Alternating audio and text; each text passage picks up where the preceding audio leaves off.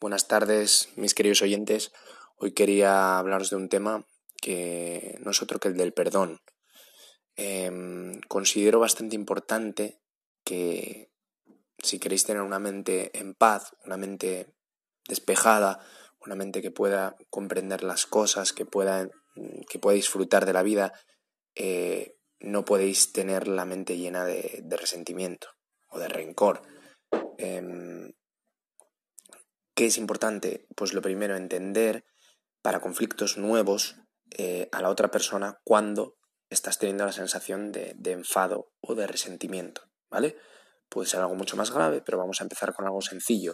Yo em, he quedado con una persona para, pues, para cenar y esa persona pues no viene, ¿vale? Y no sé nada de ella. Y entonces yo me empiezo a enfadar porque veo que pues como que esa persona pues me ha traicionado, que me había dado su palabra y no vino. Lo primero que hay que hacer en estas circunstancias es no enfadarnos de primera y tratar de, de, tener un poco de paciencia, porque puede ser que esa persona haya tenido incluso un, problema grave.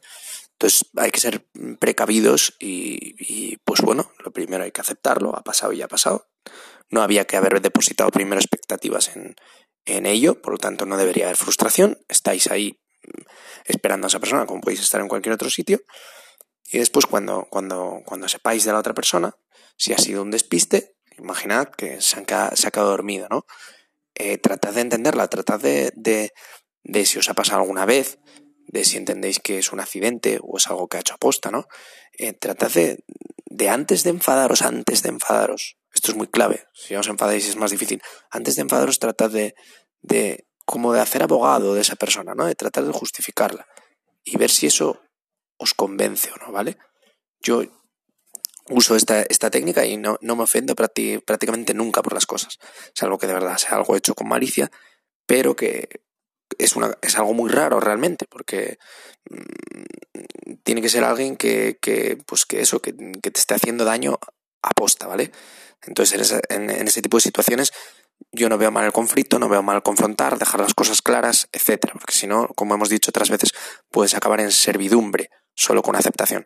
Pero, pero muchas veces son, nos enfadamos por, por cosas que no, incluso que no, que no están hechas adrede, que es un comentario que alguien dijo que, pues que nos ha ofendido y entonces eh, lo, nos, lo guardamos ahí. ¿Qué pasa? Que luego nuestra relación con, con esa persona eh, se ve condicionada por, por ese resentimiento. Y, y, y, y la de él con nosotros o ella con nosotros se ve también condicionada por la expectativa de, de, perdón, ¿no? Por ejemplo, en este caso, eh, esa persona si no ha aparecido, eh, nosotros lo primero que solemos hacer es hacerle ver, este es el primer paso, que estamos enfadados, ¿no? A mí no me vuelvas a hablar y mandamos el WhatsApp. Entonces la persona ya recibe el mensaje y, y la próxima vez que se comunique contigo te puede pedir perdón o puede hacer como si no pasase nada. Pero si tú ya va, estás esperando el perdón, ya eh, la relación está muy condicionada. Va a haber una barrera entre vosotros. No os vais a comunicar, aunque hagáis, finjáis y habléis de otros temas, va a estar el conflicto ahí enquistado, ¿no? Entonces tienes que pensar si, si esto también compensa, si, compensa de verdad todo este drama, o, o lo mejor sería, sería eh, entender a la otra persona, tratar de entenderla, perdonar y dejar ir.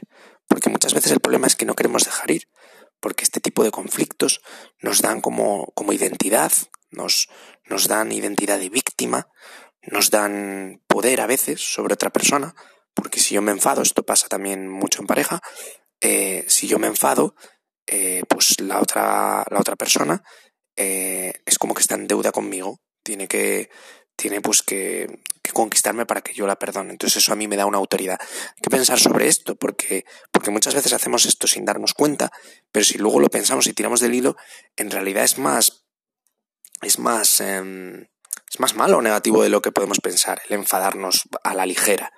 ¿Vale? Porque también la otra persona se siente mal porque nosotros estamos enfadados.